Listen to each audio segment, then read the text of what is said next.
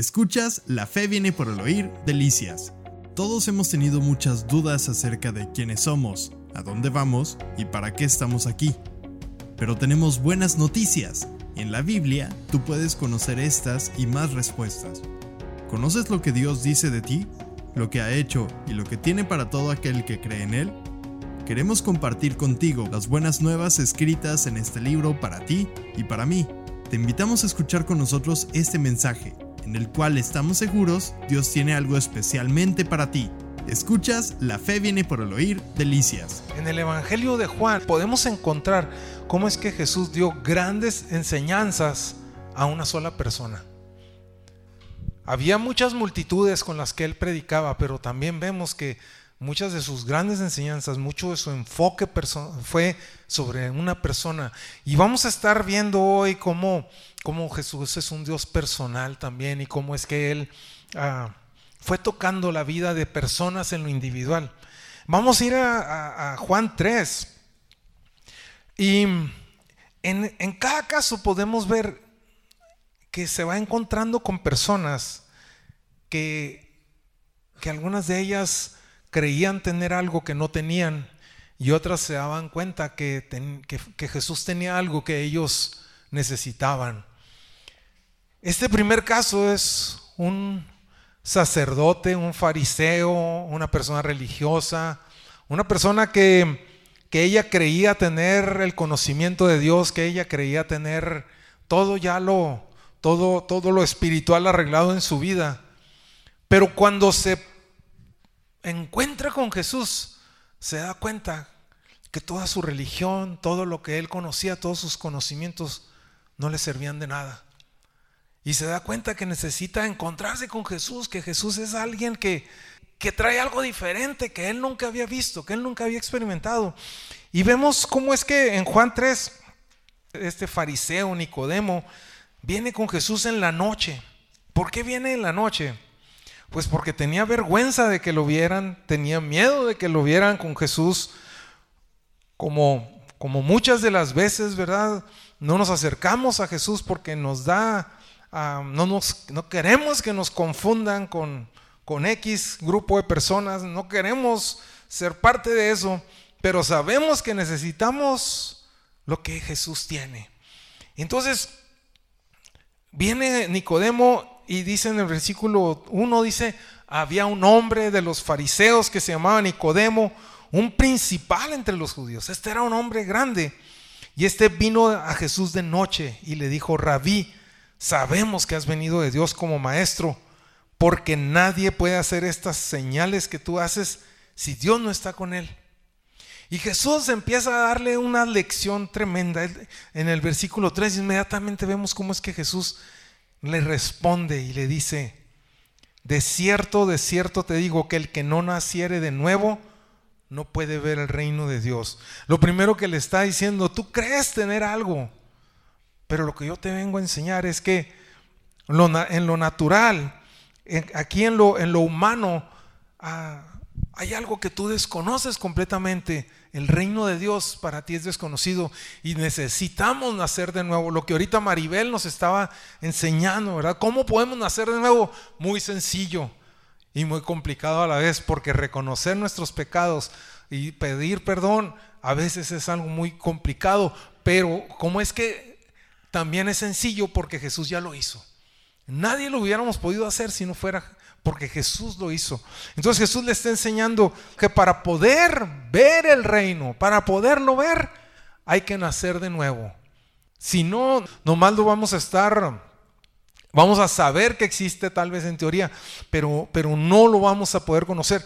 Sigue adelante Jesucristo enseñándole y en el versículo 5 le dice, de cierto, de cierto te digo, que el que no naciere de agua y del Espíritu no puede entrar en el reino de Dios. Primero le está diciendo cómo verlo.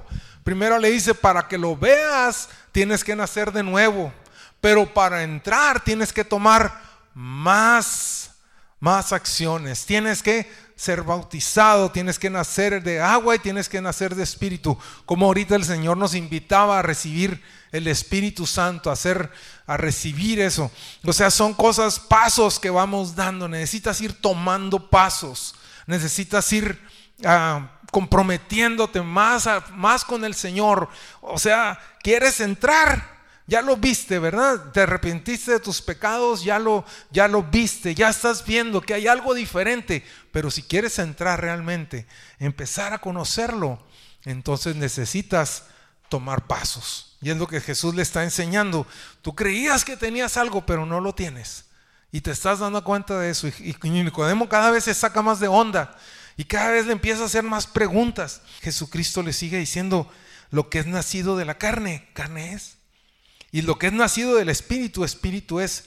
Y no te maravilles de que te dije que te es necesario nacer de nuevo. El viento sopla de donde quiere y oyes su sonido, mas no sabes ni de dónde viene ni a dónde va. Y así es todo aquel que es nacido del Espíritu. El reino de los cielos es espiritual, es algo que no podemos ver ni palpar, pero es muy por encima de lo material. Es por mucho, muy superior a lo material. Y no sabemos ni de dónde viene ni de dónde va la persona que, viene del Espíritu, ¿verdad? Yo recuerdo cuando, ah, cuando yo me confronté con esta situación, ¿verdad? estaba harto de mi vida, ya no sabía qué hacer.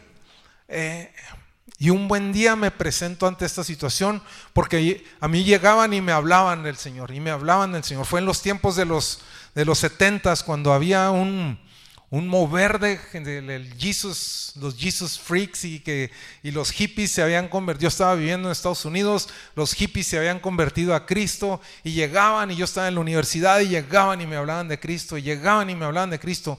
Y luego para colmo de males, yo tenía tenía un compañero, tenía una clase de natación a las 8 de la mañana.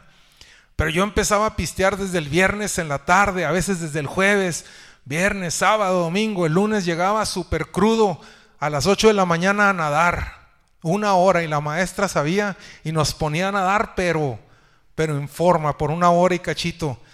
Y, y llegaba este amigo y me hablaba de Cristo y me decía, ya, ya, ¿cuándo te vas a rendir? ¿Cuándo te vas a rendir? Y yo seguía y seguía y seguía. Y, les he platicado muchas veces de esto, ¿verdad? ¿Cómo es que, que, que, yo decía, es que yo no necesito esto? Llegaban y me hablaban y decían, yo ya tengo, yo ya lo conozco, yo sé quién es Jesús, yo sí creo en Jesús. Yo ya lo tengo, yo ya lo tengo, yo ya lo tengo.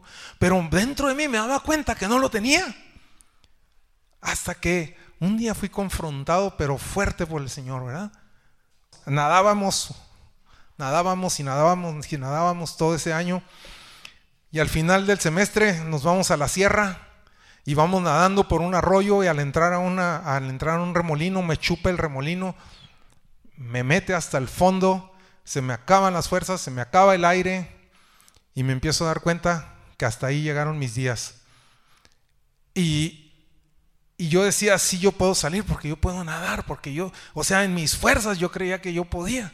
Entonces, de repente me doy cuenta que no, empiezo a entrar a un punto súper oscuro y todo lo que yo sabía hacer para nadar no me funcionaba, nada en lo natural me estaba funcionando. Entonces dije, ya, hasta aquí llegaron mis días. Entonces mi vida empezó a darme vueltas y vueltas y vueltas y vueltas y vueltas y pude empezar a ver y lo único que veía era cuando llegaban las personas y me decían, Jesucristo, recibe a Jesús. Y luego venían y me decían, Jesucristo. Y era todo lo que yo veía y me mostró así como en de un flachazo pude ver a todas las personas que rechacé. Y como es que cada lunes llegaba este muchacho y me hablaba de Cristo y cada vez me hablaba de Cristo. Y todos y yo les decía, no, ya lo tengo, ya lo tengo, ya lo tengo. En ese momento vi mi funeral. Entonces ya cuando vi mi funeral ya me preocupé. Pero no nada más eso, después de mi funeral vi cómo se moría mi mamá por causa de que yo me había muerto. Y eso sí me dolió. En eso ya me tocó y le dije, Señor, si me das otra oportunidad voy a vivir mi vida de otra manera. Y en ese momento toqué una roca y salí de ahí. Salí y, y, y, ya el resto es historia, ¿verdad? Hace cuarenta y tantos años de esto y creo que sí viví de otra manera mi vida. Porque sí se puede.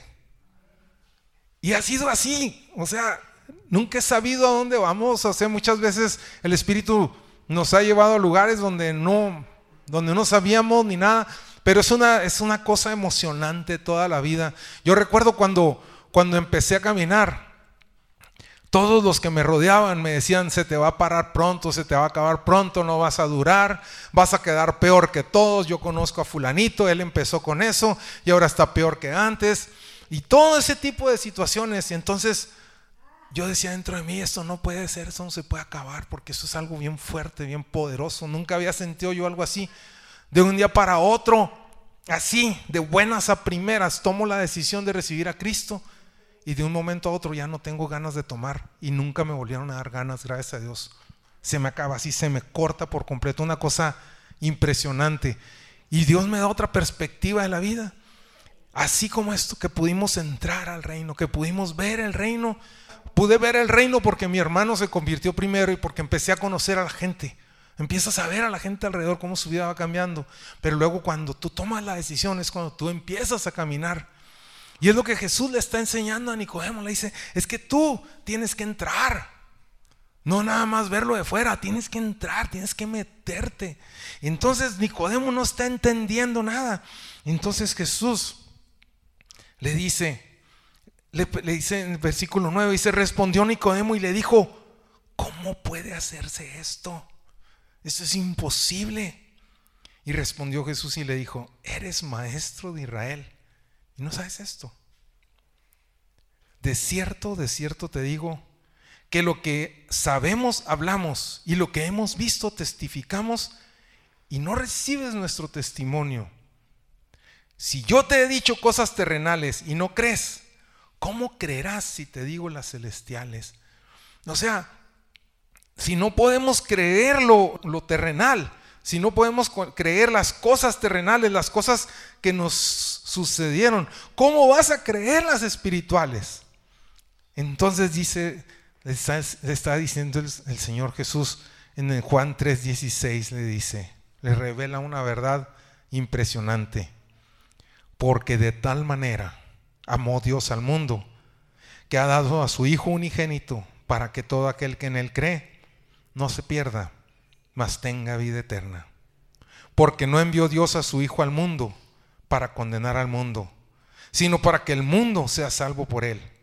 El que en él cree no es condenado, pero el que no cree ya ha sido condenado, porque no ha creído en el nombre del unigénito Hijo de Dios. Y esta es la condenación, que la luz vino al mundo y los hombres amaron más las tinieblas que la luz porque sus sombras eran malas porque todo aquel que hace lo malo aborrece la luz y no viene a la luz para que sus obras no sean reprendidas.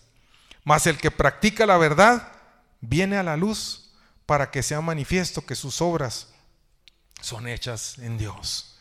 Y esta es la gran lección, la primer gran lección, cuando creemos que tenemos algo que no tenemos. Y Nicodemo es un tipo de nosotros también, y Jesús viene y nos enseña. Tal vez hay cosas que tú ya crees que ya tienes. Tal vez tú crees que ya conoces a Jesús. Tal vez ya crees que ya, ya, ya sabes todo lo que necesitas de Dios. Y el Señor está diciendo, si ni siquiera has comenzado, si ni siquiera has comenzado, pero te tengo una gran noticia. Dijo, yo vine al mundo para que todo aquel que en mí crea no se pierda, mas tenga vida eterna. Yo he venido para eso. Pero dice, pero eso la decisión está en ti. Tú tienes que decidir venir a la luz o quedarte en tus en tus obras, ¿verdad?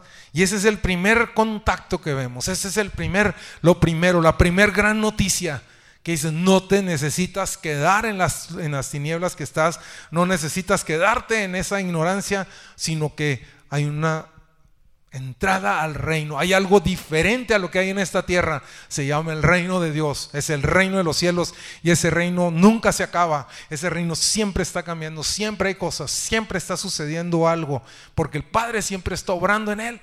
Entonces, dice, pero, pero para que lo conozcas tienes que nacer de nuevo. Ahorita nos dijeron el ABC de cómo nacer de nuevo, qué tremendo, ¿verdad?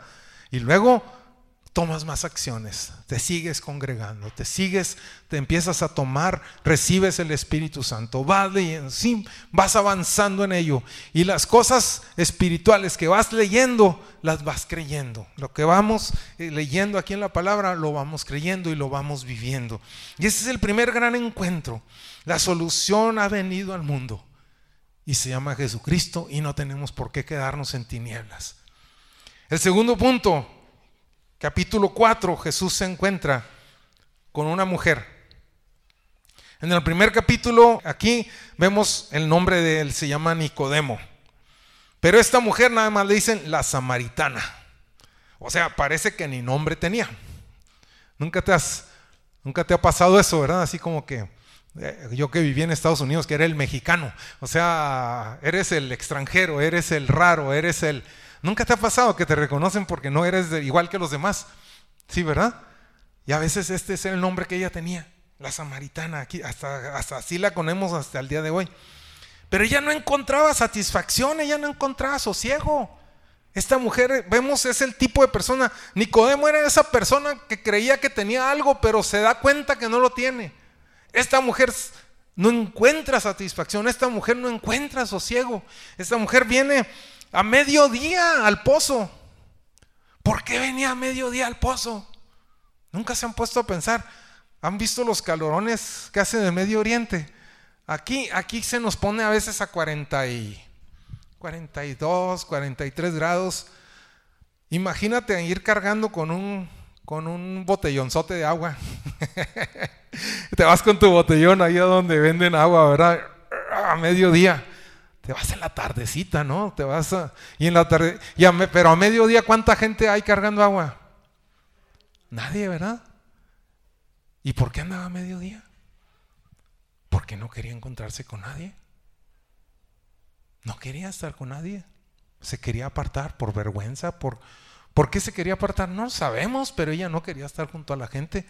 Tenemos un amigo que fue a hacer unos trabajos en Dubai y dice que que le tocó ir en verano y no informó el tipo de ropa que debía llevar. Dice, me llevé ropa de mezclilla. Dice, no podía caminar. La ropa, y él es de Ciudad Juárez, o sea, donde hace más calor. Dice, los pantalones se me pegaban y no me dejaban caminar. 53 grados centígrados con esa cantidad de humedad, dice, no puedes ni respirar y no puedes ni caminar. Y ese era el tipo de temperatura que esta mujer está lidiando, ¿verdad? Para ir al pozo. ¿Estás dispuesto a hacer eso? Estamos dispuestos a vivir todo ese tipo de cosas con tal de no confrontarlas. O sea, porque no hemos podido encontrar la satisfacción, porque no hemos encontrado sosiego y eso nos ha apartado de todas las personas. La falta de, paz en nuestro interior nos ha llevado a tener rencillas, a tener, a dividirnos, a apartarnos de las personas. Y esta mujer, bien tremendo, dice de Jesucristo empieza a hablar con ella. Vamos a hablar un poquito de quiénes eran los samaritanos. Los samaritanos eran descendientes de las tribus de Efraín y Manasés. Efraín y Manasés, ¿recuerdan quiénes eran? Eran los hijos de José. José, hijo de Jacob. Entonces José tuvo dos hijos.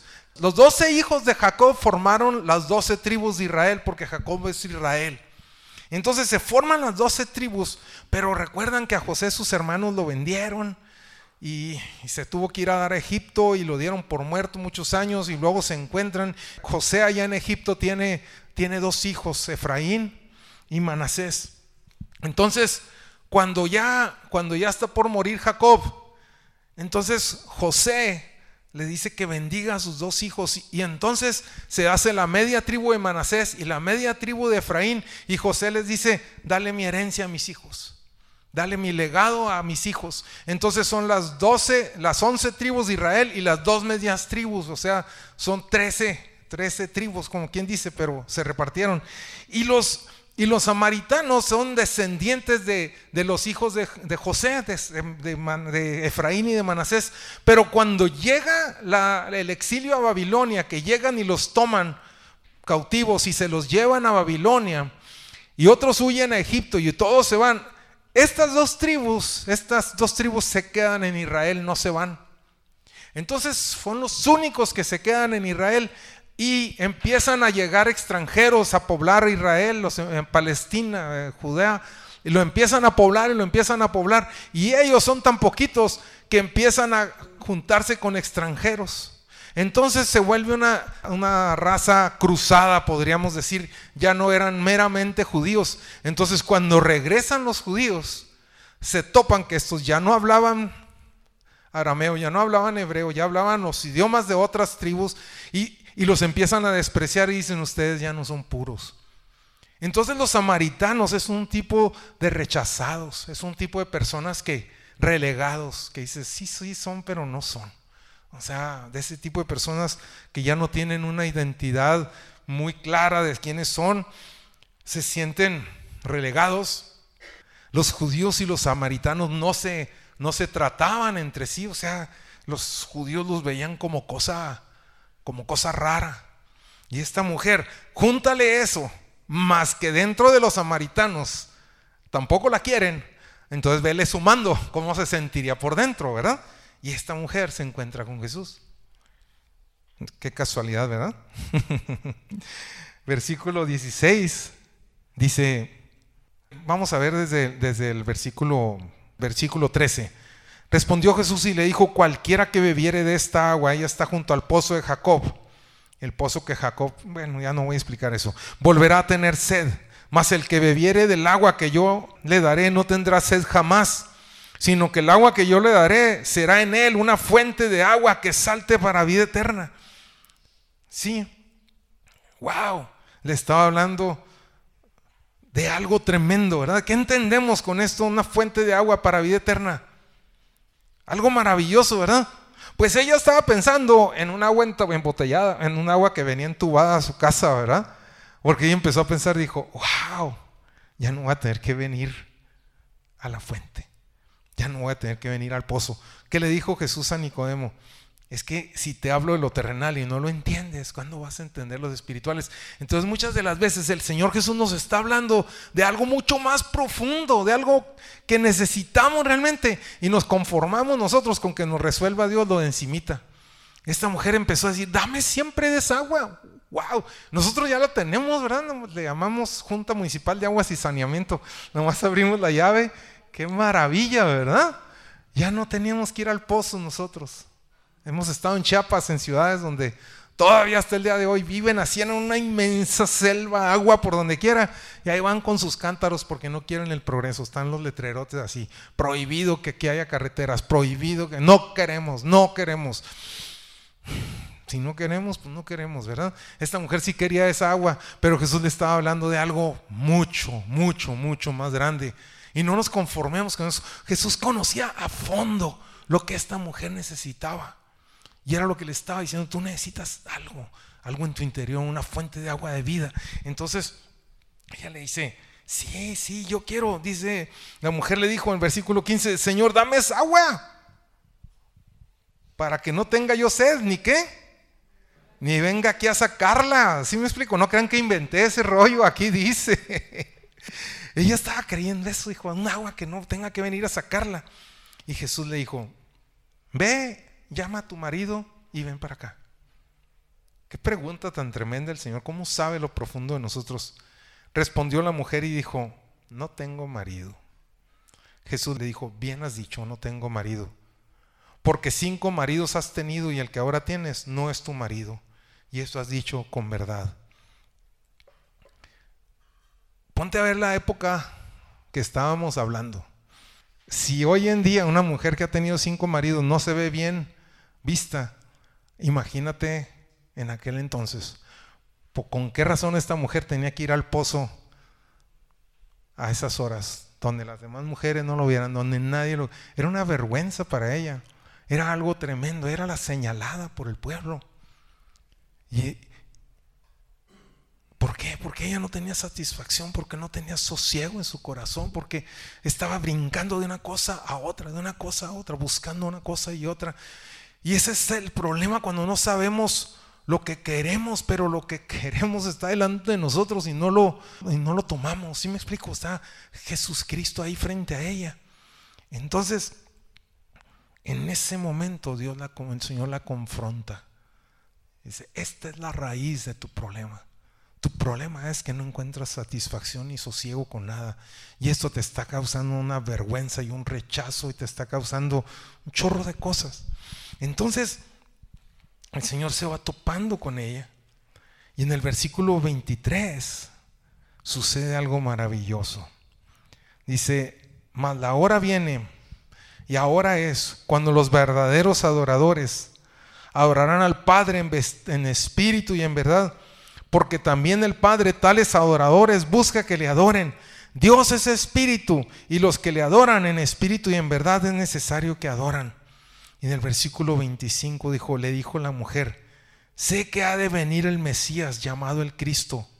Cuando Él venga, nos declarará todas las cosas. Y Jesús le dijo, yo soy el que habla contigo. ¡Wow! O sea, esta mujer no encontraba sosiego, no encontraba su lugar. Pero sí sabía que un día iba a venir un Mesías, que habían leído, habían, sabían que el Mesías vendría e iba a aclarar todas las cosas. Y le está hablando el Señor y le está diciendo, el Padre está buscando adoradores en espíritu y en verdad. Y aquí estoy yo para aquí estoy buscándote, aquí te estoy buscando. Y esta mujer se queda delante del Mesías, de ese que estaban esperando, y se queda frente a él. Y sucede algo tremendo. Versículo 27 dice, en esto vinieron sus discípulos y se maravillaban de que hablaba con una mujer. Sin embargo, ninguno dijo, ¿qué preguntas o qué hablas con ella? Entonces la mujer dejó su cántaro y fue a la ciudad y dijo a los hombres, venid, ved a un hombre que me ha dicho todo cuanto he hecho. ¿No será este el Cristo? Entonces salieron de la ciudad y vinieron a él. Entre tanto los discípulos le rogaban, diciendo, Rabí, come. Y les dijo, yo tengo una comida que comer y vosotros no sabéis. Entonces, versículo 30 dice, entonces salieron de la ciudad y vinieron a él. Qué tremenda esta mujer. O sea, esta mujer era rechazada, esta mujer vivía eh, de, de, abajo más abajo, ¿verdad? Y cuando viene al encuentro del Mesías, ¿qué hace? Se convierte en la primer discípula de Cristo en el pueblo. Y va y les habla a todos los hombres y les dice, hey, encontré a Cristo. ¿Y qué hacen todos? vienen delante de Cristo. O sea, ella fue y les habló de quién, del Mesías y todos vinieron a ver al Mesías. O sea, Dios nos puede sacar de ese punto, del punto en donde estamos, de lo más bajo, de lo más bajo, de lo más bajo en, nuestra autoestima, en nuestra identidad que tenemos, te puede llevar a ser una persona que lleve el nombre del Señor, que, pueda ir y predicar el nombre del Señor y llevar a las personas a encontrar al Salvador, a encontrar al Mesías, porque fue lo que esta mujer hizo. Los llevó delante de la presencia del que podía salvarlos, del que tenía la redención. Ahí los llevó. Entonces, ese es el segundo punto del tipo de personas con las que Cristo va encontrándose. Entonces, nos hemos podido identificando un poco con esta situación cuando lo estaba estudiando dije, esto está tremendo, esta mujer no tiene ni, ni nombre ni nada. La mujer dejó su cántaro. ¿Sabes qué significa que dejó su cántaro? Que dejó su fracaso, dejó su vergüenza, dejó su identidad de, relegada y fue a Cristo. Y fue al pueblo. Se volvió a presentar junto a todos y dijo, he encontrado a Cristo. Sí, y ellos vinieron. Tenemos que ir soltando todo aquello, ir soltando todo aquello que nos tiene. Y luego en el capítulo 5 seguimos encontrándonos con personas que Jesús fue y topó cara a cara, uno a uno. Eso es lo que me, me llama la atención del Señor Jesús, que, que se tome el cuidado de ir y se toma todo un capítulo para hablar de cómo trató con una sola persona. O sea, Ah, eso me impacta del Señor porque eso me habla de cómo somos importantes cada uno para Él. Esta mujer no tenía nombre, este paralítico tampoco tenía nombre. Nomás nos dice dónde estaba. Era el, el que pedía, el que estaba ahí tirado en la fuente en Bethesda. es todo lo que habla otra vez. Este, este hombre, el fariseo era esa persona que, que, creía tener algo que no tenía, que eso es muy peligroso, es un autoengaño, cuando creemos que lo tenemos todo y no tenemos nada. Esta mujer no tenía nada de dignidad, no tenía nada de estima personal. Y este inválido no tenía ninguna esperanza de ningún tipo. Este hombre dice aquí, narra la historia. Dice, después de estas cosas había una fiesta de los judíos y subió Jesús a Jerusalén. Y hay en Jerusalén, cerca de la puerta de las ovejas, un estanque llamado en hebreo Bethesda, el cual tiene cinco pórticos. En estos yacía una multitud de enfermos, ciegos, cojos y paralíticos, que esperaban el movimiento del agua. Porque un ángel descendía de tiempo en tiempo al estanque y agitaba el agua, y el que primero descendía al estanque, después del movimiento del agua, quedaba sano de cualquier enfermedad que tuviese.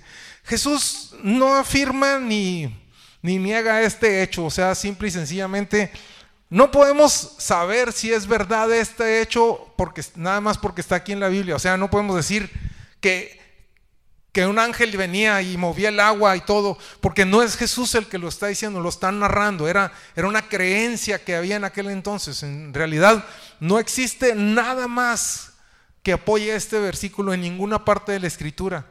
Entonces no, son de esos versículos que tenemos que ver con cuidado para no empezar a desarrollar doctrinas que luego nos van a, a desviar. Simple y sencillamente así es la narrativa. Pero lo importante no está en que si el ángel venía o no venía. Lo importante está en lo que vamos, en lo que vamos a ver, ¿verdad? Ellos eran una multitud de gente que estaban ahí esperando que un golpe de suerte les tocara. O sea, como sacarse la lotería. A ver si a mí me toca. Imagínate un paralítico. Imagínate un ciego. O sea, ponte a pensarlo. Está esperando a que se mueva el agua. ¿Cuándo va a ver que se mueve el agua? Por favor. ¿Qué posibilidades tiene de que Él le toque? Una en un, millón. Pero no tenían otra, ya no tenían otra posibilidad, ya no tenían ninguna otra opción. Era la, la millonésima esperanza que tenían. Y ahí estaban porque de perdida ahí había una pequeña luz de esperanza para, para ellos. O sea, eran los desposeídos, eran los que ya no tenían ninguna oportunidad de nada. Y Jesús llega y se presenta ahí. Qué tremendo, ¿verdad? Y se presenta y le pregunta a este hombre. Había un hombre que tenía ahí, versículo 5, 38 años enfermo. 38 años de enfermedad. Tremendo. Cuando Jesús lo vio acostado y supo que llevaba ya mucho tiempo así, le hizo una pregunta que, Dios mío, o sea, que dices, de veras es Jesús el que está haciendo esa pregunta, ¿verdad? Pues lo que se ve no se pregunta, porque le está preguntando, oye, oye, ¿quieres ser sano? O sea, que como que obvio, ¿no? O sea, sí quiero ser sano. Pues no, Jesús conoce el corazón. En realidad muchas de las veces tenemos una gran necesidad pero en realidad llegó el punto en el que ya no queremos ni salir de ahí. Ya no queremos arriesgarnos, ya no queremos eh, tomar más, más fracasos en la vida. Y Jesús le está diciendo, ¿estás dispuesto? ¿Estás dispuesto a intentarlo una vez más? ¿Quieres ser sano? Y el paralítico le dice, le dice, Señor, le respondió el enfermo, no tengo quien me meta en el estanque cuando se agita el agua. Y entre tanto que yo voy, otro desciende antes que yo. ¿Qué le está contestando? Sí quiero, pero no puedo. Sí quiero, pero no puedo. O sea, está fuera de mis posibilidades. Si alguien, o sea, está diciendo, si alguien me pudiera tomar y me metiera cuando se agita el agua, sí. Entonces el Señor le entiende y dice, sí, sí quieres ser sano, entonces. ¿Sí me explico? O sea, bien, leyendo entre, el Señor muchas veces lee entre, lee entre líneas nuestras respuestas. Y, este hombre está, está diciéndole, está hablando de su imposibilidad, cuando muchas veces así tenemos así nos presentamos por primera vez ante el Señor. ¿Sabes qué? Es que sí, pero pues no tengo, no sabía ni con quién estaba hablando. Entonces Jesús en el siguiente versículo le dice, levántate, toma tu lecho y anda. Y al instante, aquel hombre fue sanado, tomó su lecho y anduvo. Pero como dicen, el pobre cuando tiene para comer carne, ese día es vigilia, ¿verdad? Era día de reposo ese día que lo, que lo sanó y se le vino el abejonero de la religión encima. Y no debe decir así. O sea, esto no debe ser así, así no debería haber sido hecho, esto no. O sea, Jesucristo viene y le hace un milagro que nadie se había... O sea, hasta el día de hoy a nadie le preocupó preguntarle el nombre. O sea, así de, así de tremenda estaba la cosa. Ese era un don nadie, no tiene nombre, es un paralítico. Así lo conocemos como el paralítico. No tiene nombre, no es un don nadie. Pero para Jesús no era un don nadie. Para Jesús era un alma que salvar. Para Jesús era alguien muy importante. Y se acerca y le dice, ¿quieres ser sano? Levántate. Y lo levantó. Entonces muchas de las veces así nos sentimos, ¿verdad? como que somos invisibles, como que no existimos, como que el mundo puede seguir y nosotros dejar de existir y el mundo ni cuenta se dio que, dejamos de estar ahí, ¿verdad? Así era este hombre, si este hombre se hubiera muerto, nada hubiera pasado, uno menos, un espacio más ahí en la, en la fuente era todo. Y así a veces el Señor, aún a las personas que pareciera que nomás estamos ocupando espacio, el Señor tiene un gran cuidado.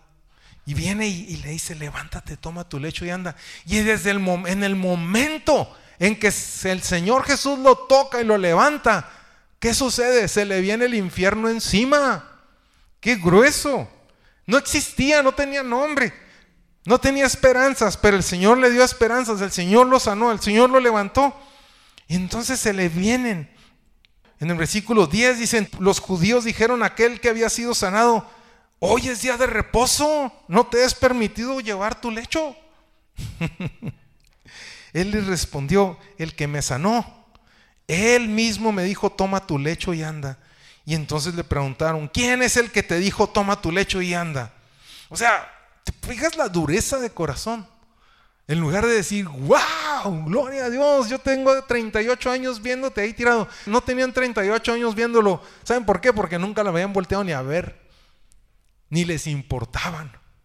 Les empezó a importar cuando quebrantó el orden de su culto, el orden de su religión. En ese momento les empezó a preocupar esta persona y no les preocupó por el hecho de haber sido sanados y porque tenía un bienestar, sino les preocupó porque estaba quebrantando la ley de ellos, sus costumbres. Aquí nadie quebranta nada, ¿verdad? Entonces, bien tremendo. Entonces, Versículo 13. Y el que había sido sanado no sabía quién era, porque Jesús se había apartado de la gente que estaba en aquel lugar. Después le halló Jesús en el templo y le dijo, mira, has sanado, no peques más para que no te venga alguna otra cosa peor. Estas palabras están bien tremendas. ¿Cuántos años llevaba paralítico? 38 años. Se encuentra con Jesús. Jesús lo sana, Jesús lo levanta. Se le viene encima todo el, todo el abejonero en el momento, aparece en la escena de repente y se topa con Jesús. ¿Y qué le dice Jesús? Vete y no peques más. No sea que algo peor que estar 38 años enfermo te, pueda suceder. Oh, entonces hay algo peor que durar 38 años enfermo. Esto me enseña algo que hemos visto y hemos hablado mucho. Cuando las cosas están mal y crees que ya no se pueden poner peor, espérate porque se pueden poner aún peor. ¿Sí me explico? O sea, a veces decimos, no, ya, ya qué cosa peor me puede pasar. Ya, la que sea, me vale, ya. Y te dice, Señor, espérate tantito, porque esto se puede poner peor tengamos cuidado, ¿verdad? O sea, el Señor dice, no peques más. Lo que te llevó a estar así, ya no, apártate de eso, porque las cosas sí pueden empeorar. Sí, se pueden poner peor. Pero yo ya te di la sanidad, ya el Señor te sanó, ya el Señor te liberó. No vuelvas a lo que estabas antes, porque la cosa puede ponerse peor. ¿Sí me explico? Entonces, y no es una amenaza, solamente que Dios, que Cristo sabe la naturaleza de nuestro enemigo y sabe cómo se las gasta para volvernos a esclavizar y a tenernos en una condición aún peor. Entonces, aquí vemos estos casos donde Jesucristo primeramente vino a hacer algo bien tremendo. Este paralítico, ¿cuáles eran sus opciones? ¿Cuáles eran las opciones que él tenía para ser sano? ¿Qué opción tenía? Entrar al estanque cuando llegara el ángel a agitar el agua, según, según dice, ¿verdad? ¿Y qué posibilidades tenía de lograrlo? Casi ninguna, ¿verdad? Pero cuando llega Jesús, ¿qué opciones empieza a tener este hombre? ¿Sí me explico lo que quiero decir? Cuando Jesús llega a tu vida, tus opciones cambian. Antes no había opciones, esa o sea, llega el punto en que digo, no, esta es la única opción que tengo yo. Ya es todo. Y llega el Señor Jesús y te dice, no hombre, yo tengo muchas más posibilidades para tu vida, yo, hay muchas más opciones, mira. Y el Señor empieza a mostrarnos, empieza a mostrarnos y a mostrarnos. Yo he tenido oportunidades en la vida de cuando ya siento que esas son las últimas opciones que me quedaban y, y, aún en el trabajo, que digo, es que esto es lo último, ya, ya, yo he tenido, yo he tenido ocasiones en la vida donde lo que debo en dinero es lo doble de lo que tengo vendiendo todo lo que tengo. Y mis opciones pues ya eran, pues, a ver mi familia de qué iba a vivir. Y me levantaba yo en las madrugadas y me ponía con Deuteronomio 28 a declarar la bendición sobre mi vida. Y Jehová bendecirá toda obra que mis manos emprendan. Y el Señor me dará, me abrirá, abrirá sus tesoros. El Señor me mostrará el Señor. Y clamando, clamando, aclamando. Y viniendo a Cristo y viniendo a Cristo. Y de repente las opciones empiezan a abrirse. Y empiezan a abrirse. Y se, y se viene esta opción. Y llega de repente una persona a mi casa y, y empiezo a platicar con él. Y, y me empieza, y le, empiezo a comentar mi situación. Y me dice, no, mira, toma este camino, toma este camino por acá y se va a abrir por aquí esta situación. Y así negociaba un crédito y luego negociaba otro y luego negociaba otro. Y Dios me iba dando luz de cómo, de cómo ir negociando. Y el negocio cada vez peor, cada vez peor, cada vez peor. O sea, se me morían los animales, me entraron plagas, el mercado se cayó todo empeoraba, todo empeoraba. Cada vez todo se ponía peor y el Señor me seguía diciendo, confía. Y cuando llega uno al Señor, las opciones de un, las opciones cambian. Y empieza uno a caminar por donde el Dios les va poniendo las opciones a uno. Y así es en la vida, en todo. Dios, cuando tú tienes un encuentro con Cristo y tú ya parece que ya todas tus opciones son casi ninguna. Dijo Lupita que ninguna, pero le quedaba una así bien chiquita, Lupita un ranazo, así. aventarse así que estuviera, que, que fuera, que se resbalara y en ese momento que se resbaló, le movían el agua. Todavía quedaba esa posibilidad. Pero así a veces es en la vida, ¿verdad? Y vienes con Cristo y Cristo cambia todas tus opciones. Y de repente estamos orando, como dice en Efesios 1.17 y 1.18 para que Dios nos dé espíritu de sabiduría y de revelación en el conocimiento de Él. Y el Señor empieza a abrir nuestros ojos y empezamos a ver otras opciones que no habíamos contemplado, que ni siquiera sabíamos que existían. Y Dios empieza a traernos, empieza a traernos sabiduría y nos empieza a abrir el entendimiento. Pero, pero ¿por qué? Porque estamos frente a Cristo. Eso es lo que el Señor hace, cambia nuestras opciones. Es una de las cosas que al, al venir a la adoración, al estar aquí adorando, una de las cosas en las que hacemos mucho énfasis es de que vengamos a adorar al Señor, estemos aquí para adorar juntos, porque cuando estamos en la adoración, la presencia del Señor viene. Y cuando viene la presencia del Señor, Dios habita en medio de su alabanza. Y cuando viene, el, Señor está en todas partes, pero su presencia manifiesta. O sea, es Es bien marcado y vienen esas opciones y se empieza, empezamos a recibir dirección, empezamos a ir, nuestras opciones empiezan a cambiar. Busca al Señor, búscalo en su palabra, busca, busca el estar juntos, ¿verdad? Donde estamos buscando, alabando al Señor, donde esté su presencia, porque eso es lo que cambia nuestras opciones. Y, y se vienen una serie de, de discusiones y el Señor Jesús les dice una cosa, versículo 19. Respondió entonces Jesús y les dijo, de cierto, de cierto les digo, no puede el Hijo hacer nada por sí mismo, sino lo que ve hacer al Padre, porque todo lo que el Padre hace, también lo hace el Hijo igualmente. Dice, ¿sabes qué? Yo sané a este paralítico porque vi al Padre hacerlo. Así nosotros también dependemos del Señor. Y luego dice, dice más adelante, versículo 25 dice, de cierto, de cierto os digo, viene la hora, y ahora es, cuando los muertos oirán la voz del Hijo de Dios, y los que la oyeren vivirán. Porque como el Padre tiene vida en sí mismo, así también ha dado vida al Hijo el tener vida en sí mismo. Viene la hora, Jesús está anunciando. Esto que están viendo no es nada todavía comparado con lo que sigue. Yo estoy viendo al Padre levantar un paralítico que no tenía ninguna posibilidad, que no tenía nada. Yo lo vi como mi Padre lo levantó y yo le dije, levántate. Yo solo le dije lo que el Padre estaba haciendo.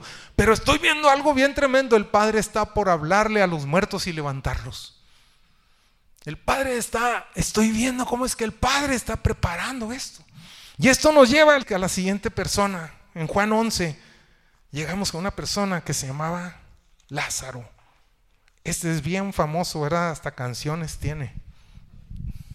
Hasta cumbias le han compuesto, ¿verdad?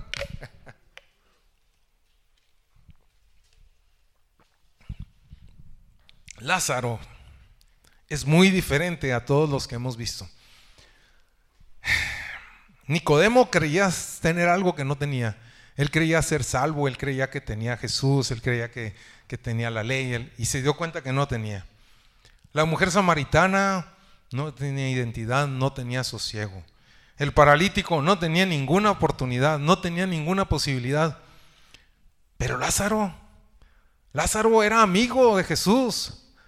Lázaro a Lázaro Jesús lo amaba y amaba a sus hermanas y ellos amaban a Jesús. O sea, así como nosotros, ¿verdad? Que nada malo nos puede pasar porque estamos con Jesús. Y de repente se muere. Ah, caray. Ah, caray. ¿No has pensado eso? Que dices, es que a mí nada malo me puede pasar y de repente te pasa algo bien terrible. Y dices, no, ¿qué pasó aquí? Así le pasó a Lázaro, así le pasó a su familia. Versículos 3 al 5 habla de cómo es que era su relación. 11, 3 al 5 dice que enviaron pues las hermanas para decir a Jesús, Señor, he aquí el que amas está enfermo. Oyéndolo Jesús dijo, esta enfermedad no es para muerte, sino para la gloria de Dios, para que el Hijo de Dios sea glorificado por ella. Y amaba Jesús a Marta, a su hermana y a Lázaro. O sea, ¿los amaba o no los amaba? Sí los amaba, ¿verdad? ¿De qué estuvimos hablando el jueves? De que por ninguna razón, por ningún motivo, por ninguna circunstancia, dejemos de creer que Dios nos ama, que Jesús nos ama. Arraigados y cimentados en amor. Nada de lo que nos pueda suceder nos puede indicar que Jesús no nos ame. Y aquí lo estamos viendo bien claro en este ejemplo, ¿verdad? Lázaro, Lázaro era una persona a la que Jesús amaba, amaba a su familia. Ellos eran cercanos de Jesús. Ellos sí tenían una identidad correcta. Nada malo les podía pasar. Vuelvo a preguntar. Sí les puede suceder algo malo, pero ¿para qué? Para la gloria de Dios. Es bien diferente. Cuando algo malo nos sucede, es para la gloria de Dios. Dios es glorificado. Y tenemos que ir entendiendo, entendiendo eso. Dice que Jesús cuando oyó que Lázaro estaba, estaba enfermo, Versículo 6. Cuando yo pues que estaba enfermo, salió corriendo, dejó todo lo que estaba haciendo, dejó puesta la olla de frijoles y salió corriendo a ver a Lázaro. ¿Sí dice así? Se quedó dos días más. Hay veces que tenemos una urgencia tremenda de que Dios intervenga en este minuto, si no, las opciones se terminaron. ¿Sí o no? Si no actúas ahorita, Señor, ya ni para qué. Necesito, y Dios parece que ni le importa, parece que ni está ahí, parece que ni, ni tiene cuidado de nosotros. ¿Nunca te ha pasado? ¿Nunca te has sentido así? Esta escena nos enseña el gran engaño en el que hemos vivido cuando tenemos una urgencia y Jesús no se presenta en esa urgencia. Jesús está ahí. Jesús está pendiente. Jesús ahí está presente. Pero tiene sus propósitos y tiene sus planes. Muchas de las veces vemos cómo es que el Señor Jesús tarda en sus respuestas. En algunas ocasiones Dios nos enseña con alegorías. Nunca te ha pasado así como que, que el Señor, sí te ha pasado, a muchos de ustedes me han platicado cómo es que de repente estás orando y, ves una visión así, algo, algo extraño, ¿verdad? El otro día ves así una jaula que cae encima de ti y dices, ¿y esta jaula qué significa? ¿Y qué es? ¿Y qué tiene? Y a las siguientes semanas sueñas con otra jaula que le faltan los barrotes. ¿Y esto qué es? Ya voy a cenar menos porque estoy, quién sabe qué, ¿verdad? Y, y el Señor te está mostrando cosas y dices, que no sería más fácil que me las hablaras así, tal cual. Pero muchas de las veces el Señor nos lo muestra de una forma profética para que nos acerquemos a Él y nos acerquemos a Él y para poder captar nuestra atención, porque andamos tan distraídos y andamos y Dios desea enseñarnos algo bien profundo, pero nosotros nomás queremos que nos lo diga rápido y ya, porque ando apurado y ya me voy. Y el Señor nos enseña y nos dice, hey, quiero que confíes en mí, quiero que aprendas de mí, quiero que te acerques a mí. Necesitas tener más confianza, necesitas tener para cada quien es algo diferente. Pero cuando Dios tarda una respuesta, no es porque no te ame, no es porque no tenga cuidado, simple y sencillamente es para la gloria de Dios. Dios está glorificándose. Muchas de las veces así nos topamos. Entonces, en versículo 17, Jesús ya platica con los discípulos y les dice que va a ir. Y llega Jesús y halla que hacía ya cuatro días que Lázaro estaba en el sepulcro. Betania estaba cerca de Jerusalén como a 15 estadios y muchos de los judíos habían venido a Marta y a María para consolarlas por su hermano. ¿Qué te queda cuando ya? O sea, el paralítico tenía una millonésima de, de posibilidad, ¿verdad? Pero Lázaro cuatro días muerto, Lupita. Ahí sí que ni una, ¿verdad? pues todavía se le movía una patita, porque estaba Jesús ahí. Ahí estaba el Señor. ¿Sí me explico? O sea, cuatro días de muerto. Fíjate, Jesucristo resucitó, en su, en su ministerio resucitó a tres personas, ¿verdad? Resucita Talita, Talita Kumi, esta niña que acababa, no se llama Talita, Talita es niña, Talita quiere decir niña, ¿verdad? Pero yo le digo Talita, así lo recuerdo. Acaba de morir esta niña, viene su papá urgido con él y le dice, Señor, mi hija, ah, viene, todavía no está muerta, está enferma, y luego vienen y le dicen al Señor, le dice, Señor, mi hija está enferma, y, y ya vienen y le dicen, sabes que ya no molestes al maestro, tu hija ya murió. Y Jesús le dice, sí, sígueme molestando porque voy a ir con tu hija. Levántate, talita con mi niña, a ti te digo, levántate. Y llega y la resucita recién muerta. Más adelante, un día va eh, por, por, una aldea que se llama Naín y viene Jesús con su gente y luego viene una viuda a enterrar a su hijo, su único hijo, lo único que le quedaba. Ya esta mujer también totalmente y se encuentran en el camino. Qué gran casualidad, ¿verdad? Qué chiripadota, qué suerte. Así decimos, ¿verdad? Ay, qué buena suerte tuve, mira. La suerte no existe, solo existe el Señor que tiene nuestro destino en sus manos. Él es su misericordia y se encuentra con esta mujer y le dice, joven, ya, ya lo llevaban a enterrar, joven, bájate de ahí. Y se levanta el muchacho. Y bien tremendo, porque lo primero que dice, quiero comer. bien tremendo, ¿verdad? Y, y este tercero, pero este ya lleva cuatro días enterrado. Esto ya está más, más pesado, ¿verdad? Los judíos creían que el alma se iba al tercer día. O sea, tenían una creencia de ellos.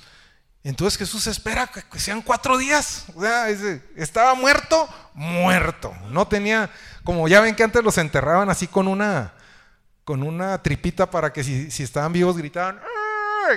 ¡Ay, sácame! ¿Sí se acuerdan que, ponían eso? Porque enterraban vivos a unos. Pues este ya llevaba cuatro días, ya, ya no había esa, ya no había esa posibilidad. Y Jesús espera que suceda eso. Y luego, ¿qué les había anunciado antes? ¿Qué les había dicho? ¡Ey! Viene el día en que los muertos oirán la voz del Padre y se levantarán. Se los estaba anunciando y ni cuenta se estaban dando. ¿Cómo es que el Padre, cómo es que el Señor Jesús te empieza a anunciar de cosas que ni siquiera estamos así, verdad? Entonces Lázaro estaba muerto, estaba enterrado. Llevaba cuatro días en el sepulcro y se topa con sus hermanas. Y sus hermanas, Marta le dice a Jesús en el versículo 21, Señor, si hubieras estado aquí, mi hermano no habría muerto. No se lo está reclamando, se lo está, diciendo, yo sé, Señor, que pues no estabas, ¿verdad? Pero si hubieras estado, a ti no se te hubiera muerto, tú lo hubieras sanado. O sea, Marta no estaba reclamándole al Señor, Marta no tenía ningún reclamo hacia el Señor. Le dijo, ok, ya murió mi hermano. Y yo sé que tú hubieras podido sanarlo, pero no estuviste. Y lo acepto. Y te sigo amando. Porque así es con el Señor, ¿verdad? Haga o no haga lo que nosotros estamos esperando de Él, hay que seguirlo amando. Y esta mujer hizo lo correcto, siguió amándolo siguió creyendo en él. Y Jesús le dijo, versículo 23, tu hermano resucitará. Y Marta le dijo, ¿qué dijo Marta? Yo sé, dijo Marta, que resucitará en la resurrección en el día postrero. Le dijo Jesús, yo soy la resurrección y la vida, el que cree en mí, aunque esté muerto, vivirá. Y todo aquel que vive y cree en mí, no morirá eternamente. ¿Crees esto? Le dijo Marta, sí, Señor. Yo he creído que tú eres el Cristo, el Hijo de Dios, que has venido al mundo. O sea, se murió mi hermano. No sucedió lo que yo esperaba, no viniste. Yo estaba esperando que tú vinieras, pero yo sigo creyendo que tú eres Jesús. Y yo sigo creyendo que tú eres el Salvador. No hiciste lo que yo quería, no hiciste lo que yo esperaba, pero sigues siendo Jesús. Sigues siendo el Salvador del mundo, sigues siendo quien eres. Esa es nuestra actitud. Esa es nuestra actitud. ¿verdad? Esto no cambia nada. Yo recuerdo el día que, que murió Carlos, mi hermano, eso es lo que decíamos los hermanos, Jesús sigue siendo Jesús. Jesús, Él sigue siendo quien es. Que mi hermano era misionero y que, y que entregó su vida al Señor y que era una persona magnífica y que, no, que morir antes de los 60 años era algo terrible. Jesús sigue siendo Jesús y eso no cambia nada. Y seguimos amándolo. Ese día me acuerdo que Jaime, mi hermano, habló acerca de ese canto, uh, It is well with my soul, está bien con mi alma, ¿verdad? De ese hombre que, que sus hijas murieron en un naufragio en, medio del, en medio del mar. Y cuando iba pasando por esa, por esa, por esa parte del capitán de, porque él se había quedado en Estados Unidos y sus hijas iban a Inglaterra con su esposa y muere, y, y viene una tormenta y se mueren sus dos hijas ahí en esa tormenta. Y cuando él va a su entierro, va, a encontrarse con su esposa, va pasando el capitán, le dice, aquí en esta parte es donde murieron tus hijas. Y entonces este hombre llega a ese punto y escribe ese himno tan maravilloso que nos ha bendecido por los siglos, ¿verdad? Está bien con mi alma. It is well with my soul. está bien, todo está bien en mi alma. Sigo creyendo que eres el Señor. Y eso le dijo Marta a Jesús. Sigo creyendo que eres el Cristo. Esto no ha cambiado nada. Entonces, el Señor Jesús va adelante y sucede algo. Lo llevan a Jesús, versículo 34, y dijo, ¿dónde le pusiste? Le dijeron, Señor, ven y ve. Este es el versículo más corto de toda la Biblia. Jesús lloró. Qué tremendo, ¿verdad? Aquí vemos a Jesús humano, 100%, viendo la gloria de Dios y viviendo para la gloria de Dios, pero también conmoviéndose por el dolor humano. Y quiero que sepas algo, cuando tú estás llorando, Jesús llora también contigo. Él te consuela. Él no está así, cállese, no sé, chillón. O sea, el, el, Señor también llora contigo. Él nos conoce. Él nos conoce. Dijeron entonces los judíos, mirad cómo le amaba. Y algunos de ellos dijeron, ¿no podía este que abrió los ojos del ciego haber hecho también que Lázaro no muriera? Siempre va a haber ese tipo de personas. Jesús profundamente conmovido otra vez vino al sepulcro. Era una cueva y tenía una piedra puesta encima. Jesús dijo, quitad la piedra. Marta, la hermana del que había muerto, le dijo, Señor, hiede ya porque es de cuatro días. Mira, cuando las cosas ya están muertas en la vida, cuando las cosas han muerto en nosotros, el fracaso, la vergüenza, la culpa, el rencor, la amargura, todo este tipo de cosas son la, son la piedra que nos está deteniendo, son las que nos tienen muertos. Es esa piedra y cuando la remueves empiezan a salir olores muy feos, empiezan a salir recuerdos, empiezan a salir cosas. Pero es la única posibilidad que tienes de volver a resucitar, de volver a la vida. Cuando regresamos al lugar del fracaso, cuando le regresamos al lugar de aquel lugar, de aquello, entonces esa, esa piedra imposible ya de quitar, muerto de cuatro días, una piedra en el sepulcro, ya se acabó todo, ya no hay nada que hacer. Solo soportar el mal olor y ya ni le muevas porque ya no me quiero ni acordar, no quiero ni, ni recordarlo. Entonces le dicen, ya, ya, ya no le muevas. ¿No te ha pasado que digas, ya, ya, ya no le muevas, Señor? Ya mejor, ya. Así déjame, estoy mejor así. Es que el Señor viene y te dice, yo puedo restaurar tu vida. Ya, ya sí déjame. Así estoy bien. No aborrezco cada minuto de mi vida, pero no le muevas. Así déjamelo. Ya no quiero volver más. Es tanto el dolor que ya no quieres volver a ver más. Y el Señor dice, muévanla. Muévanla. Y dice algo bien tremendo. le dice, ¿no te he dicho que si crees verás la gloria de Dios? Entonces quitaron la piedra de donde había sido puesto el muerto. Y Jesús alzando los ojos a lo alto dijo, Padre, gracias te doy por haberme oído.